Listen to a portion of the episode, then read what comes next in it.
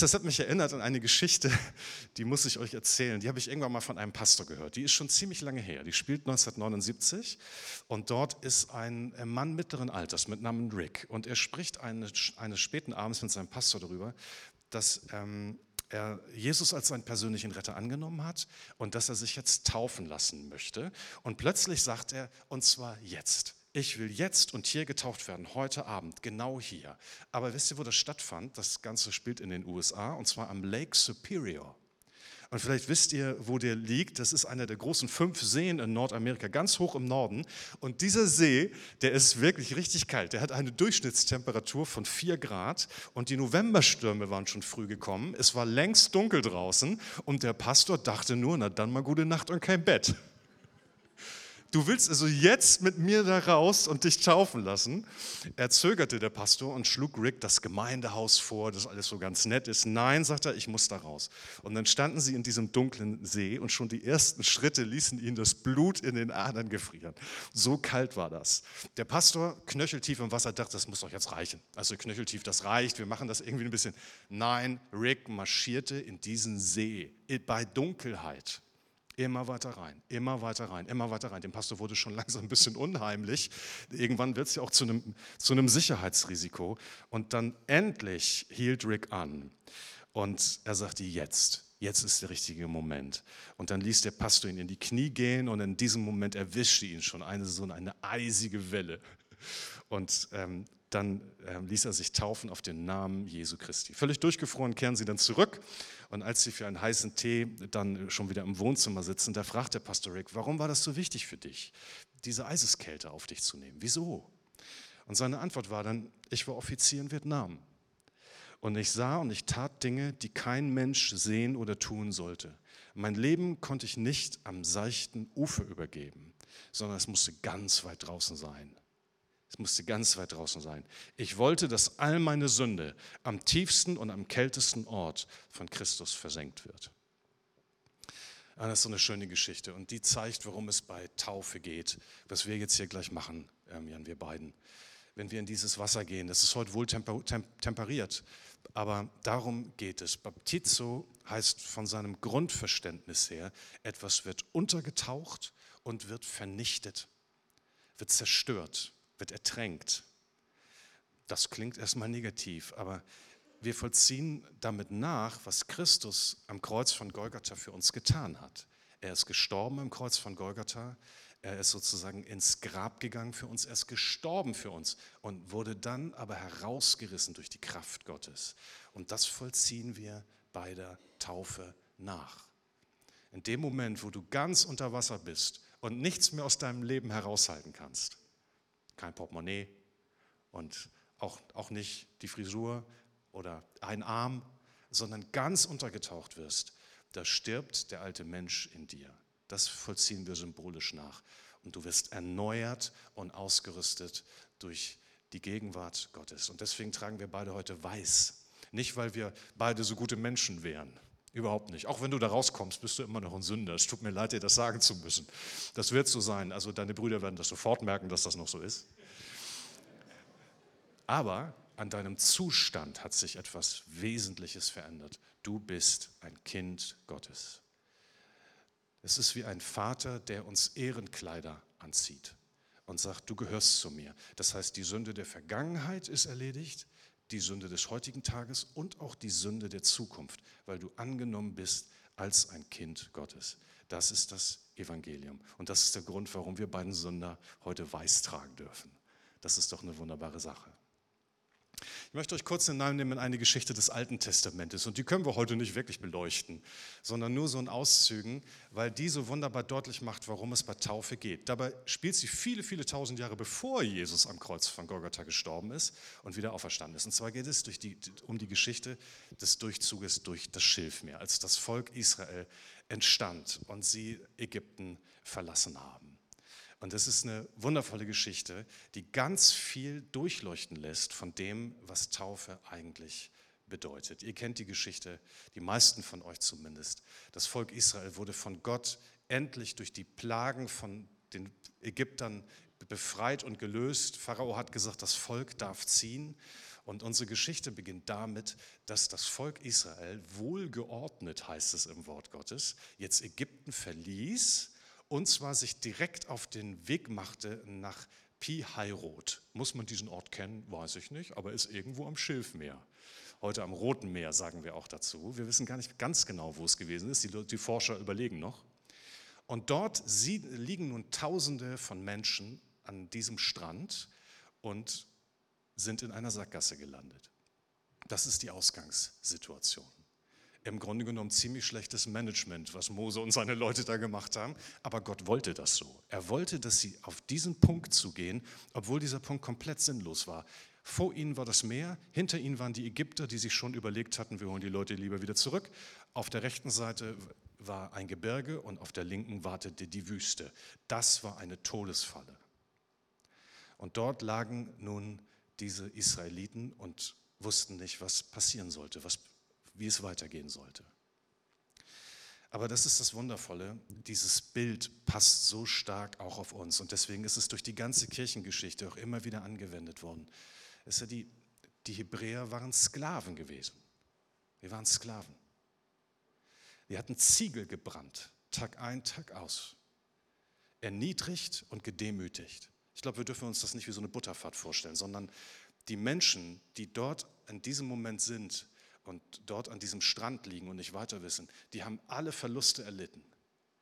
Die sind traumatisiert. Da sind Eltern, die ihre Kinder verloren haben.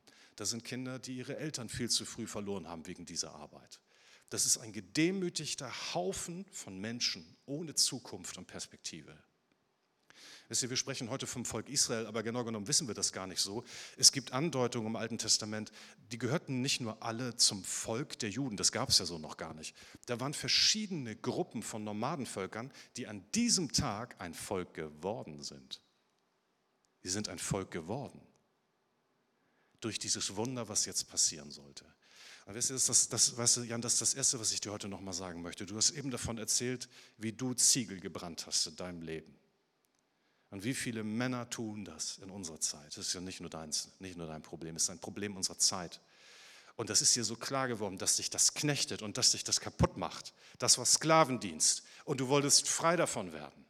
Aber werd mal frei von sowas, ohne Hilfe. Könnt ihr euch in der Mauerwoche erinnern, wie wir diese Klagemauer aufgebaut haben? Wer da gewesen ist, weiß das noch. Hier gab es eine Klagemauer. Da haben wir Ziegelsteine aufgebaut. Und dann sind die Leute nach vorne gekommen und haben ihre Steine dort abgelegt. Und die Mauer, die wurde immer höher. Es war ein wunderbarer Moment. Und da habe ich, als ich diese Geschichte las, dachte ich, darum geht es. Wir sind Ziegelbrenner. Wir sind Sünder durch und durch, verlorene Leute. Dafür muss man nicht in Ägypten sitzen sondern das geht in Hamburg, in unserem Leben, im Alltag. Wir sind verlorene Leute, die auf Hilfe, auf Gnade, auf Rettung angewiesen sind. Die Israeliten wissen das ganz genau, woher sie kommen. Sie wissen das bis heute. Es gibt ein Glaubensbekenntnis der Juden in 5. Mose Kapitel 23. Da heißt es folgendermaßen, mein Vater war ein umherirrender Aramäer, bis Gott uns aus Ägypten befreite. Es ist ein wundervolles Wort, können wir direkt mit ins Neue Testament nehmen. Wir alle sind verlorene Sünder gewesen, bis Jesus Christus uns gefunden hat und bis er uns einen Wert beigemessen hat. Und das ist diese erste Botschaft dieses Textes. Du bist wertvoll, Jan, für deinen Herrn. Er hat dich erwählt. Du bist ihm wichtig. Er hat dich lieb. Er hat einen Plan für dich. Und jetzt kommt aber das Zweite dieser Geschichte. Warum führt Gott dann sein Volk in so eine Sackgasse? Wieso passiert das? Aber wisst ihr, man kann diese Sackgasse am Schilfmeer nur verstehen, weil man weiß, was dann passiert. Da sitzen also jetzt diese kaputten Leute, die keine Identität haben und die keinen Plan für ihr Leben haben. Diese kaputten Leute sitzen dort an diesem Ufer und wissen nicht mehr, wohin sie gehen sollen. Aber Gott hat einen Plan, einen geheimen Plan. Und jetzt sehen wir die Ähnlichkeiten zwischen Golgatha und zwischen Pai Hirot oder Hai Hirot. Das sind zwei sehr ähnliche Orte. Als Jesus am Kreuz von Golgatha gestorben ist, war das ein komplett, komplett sinnloser Moment. Der war komplett sinnlos. Der, der Sohn Gottes, der ohne Schuld war und gerecht war, wurde zum Kreuz von Golgatha hinaufgeprügelt. Alles Gute, was vorher passiert war, drei Jahre hatte er seine Jünger unterrichtet. Und die Leute waren ihm im Scharen zugeströmt, weil sie dachten, das ist der Sohn Gottes. Alles für die Katz. Jetzt brachten sie diesen Mann am Kreuz von Golgatha um auf die schlimmste und schrecklichste Art und Weise. Und sogar seine eigenen Jünger haben gedacht, wo soll Gott da bitte sein? Wo ist das gerecht? So. Und jetzt in diesem Leid und in dieser Finsternis schafft die Liebe Gottes einen Weg, den keiner gesehen hat. Noch nicht mal der Teufel hat ihn gesehen, das Böse. Es ist auch interessant, Pharao und das Böse, die laufen ziemlich kongruent. Altes Testament, Neues Testament. Der Pharao sieht die, sieht die Israeliten da sitzen am Strand und sagt sich, Moment mal, Moment mal, ich widerrufe alles, wir holen die zurück, wo sind unsere Sklaven? Äh, die haben sich verirrt in der Wüste, sagt er dann in 2. Mose 14. Die sacken wir einfach wieder ein und sein Heer macht sich auf den Weg, um sie alle wieder nach Hause zu holen. Und ich glaube, so ist es auch im Neuen Testament. Das Böse hat gedacht, als der Sohn Gottes so erniedrigt war, da hat das Böse gedacht, wunderbar, jetzt geben wir ihm den Rest. Und so war es auch. Er hat ihn hinaufgetrieben bis zum Kreuz von Golgatha und dort ist es fast so, als wenn die ganze Dunkelheit der Welt auf Christus lastet. Alle Dunkelheit ist in diesem Moment da, völlige Sinnlosigkeit. Und der Teufel hat gedacht, das ist der Sieg. Aber wisst ihr, was passiert, wenn man das kleinste Teil der Liebe, da ist so viel Energie drin, wenn man das versucht zu spalten, das ist wie in der Atomtechnik. Das gibt einen Knall. Die Liebe Gottes und die Herrschaft Gottes kann niemals gebrochen werden. Das ist die gute Nachricht. Und in dem Moment, wo Jesus starb, zerriss der Vorhang im Tempel und das Heiligtum wurde geöffnet und die Menschen konnten Vergebung der Schuld erlangen und die Erde erzitterte und die Dunkelheit wurde überwunden. Und in der Geschichte im zweiten Buch Mose ist es so, dass Gott zu ihm, zu seinem Volk sagt, was schreit ihr? Was schreit ihr? Pass auf, Mose, du gehst dort vorne hin und du hebst den Stab Gottes in die Höhe. Und dann werde ich dafür sorgen, dass sich ein Weg auftut durch das Meer auf die andere Seite. Das ist der Gründungsmoment des Volkes Israel. Vorher waren die noch gar kein Volk. Es ist dieser Moment, der sie eint. Das ist übrigens auch unser Moment. Es gibt Schlüsselmomente, auch in der Geschichte.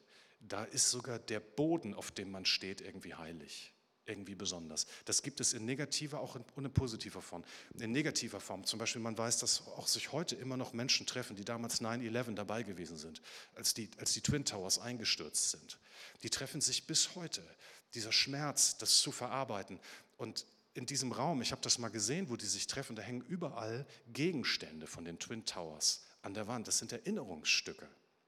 Ich stelle mir vor, wie die Israeliten den Sand in die Hand nahmen, als sie zwischen diesen aufgestellten Wassersäulen hindurchgingen.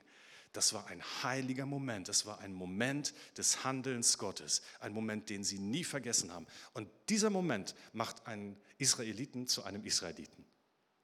Und heute die Nachfahren erinnern sich daran. Aber damals wurde ein Israelit zu einem Israelit, wer mit hindurchgegangen war, durch diese unfassbare Wasserwand, die Gott aufgebaut hat. Und wisst ihr, das ist das, was wir auch als Christen und bei Golgatha erleben und was wir jetzt gleich miteinander feiern, Jan. Das ist der, der, die Erde von Golgatha. Wisst ihr, wer da steht? Da stehen Menschen, die mit ihrem Leben nicht mehr weiter wussten, die sich ausgestreckt haben nach Vergebung und Erneuerung und die erlebt haben, wie Gott durch ein, wie durch ein Wunder einen Weg auftut und sie annimmt und ihnen vergibt und sie befähigt zu einem neuen Leben. Da treffen sich Altes und Neues Testament. Und diesen Weg zum Leben, den dürfen wir beide gleich zusammen gehen. Ja, wir treten gleich heiligen Boden. Und dieser Plan Gottes, und wenn man ins Alte Testament guckt, ahnt man das, dieser Plan Gottes, dass sein Sohn sterben musste für unser aller Schuld, der ist so alt wie die Schöpfung selbst. Es ist ein uralter Plan, der niemals abgeändert werden konnte. Manchmal fragen Leute ja, wie kann Gott so etwas zulassen, dass sein Sohn sterben muss? Es ist anders. Man muss es so sehen, die Liebe des Vaters bringt ihn dazu, für seinen Sohn und für die Kinder, die er geschaffen hat, für uns sein Leben zu geben. Wir sind ihm wichtiger als sein Recht und glaubt mir, Gott hat Recht. Mit uns kann man gar nichts anfangen. Dafür muss man nur in die Ukraine gucken oder nach Russland gucken oder wo auch immer. Aber weil er uns liebt, hat er den Preis für uns gezahlt. Das ist der älteste Plan der Welt. Und in diesen Plan dürfen wir, darfst du dich jetzt stellen. Ist das nicht irre? Und jetzt kommt das verrückte Letzte und dann müssen wir ins Wasser. Ne? Ich rede schon so lange, dann müssen wir ins Wasser. Jetzt kommt das verrückte Letzte. Wenn das passiert, wird sich alles ändern. Wenn wir auf der anderen Seite ankommen, dann sagst du vielleicht, ja, ich habe was gefühlt oder nicht gefühlt, aber es hat sich in der unsichtbaren Welt etwas geändert. Du hast ganz offen vor dieser Gemeinde und vor Gott bekannt, zu wem du gehören willst. Und damit beginnt etwas Neues. Deine Identität ist ein für alle Mal geklärt. Auf diese Taufe kannst du dich berufen, auch in Zweifel, auch in Problemen und Schwierigkeiten. Du gehörst zu Jesus Christus. Und er wird nun dafür sorgen, dass das Nomadenvolk Vergangenheit ist. Das Herumirren Vergangenheit ist. Sondern du trägst wie der verlorene und wiedergefundene Sohn einen Ring. Du hast ein weißes Kleid. Du hast eine Bestimmung. Ergreife das. Als die Israeliten durchfahren, haben sie erstmal ein Lied gesungen. Groß ist unser Gott, der die Herrscher der Ägypter besiegt haben. Und dann, was war dann? Dann waren sie in der Wüste. Das war irgendwie auch komisch. Das war ja nicht gleich das gelobte Land. In das gelobte Land mussten sie noch. Und das ist jetzt dein Job, Jan. Das ist der Job aller Christen. Wir sind noch nicht gleich angekommen, sondern jetzt musst du dich auf den Weg machen. Aber mit Gott an deiner Seite wirst du das schaffen. Du wirst dein gelobtes Land finden. Und es wird ein gutes Land sein.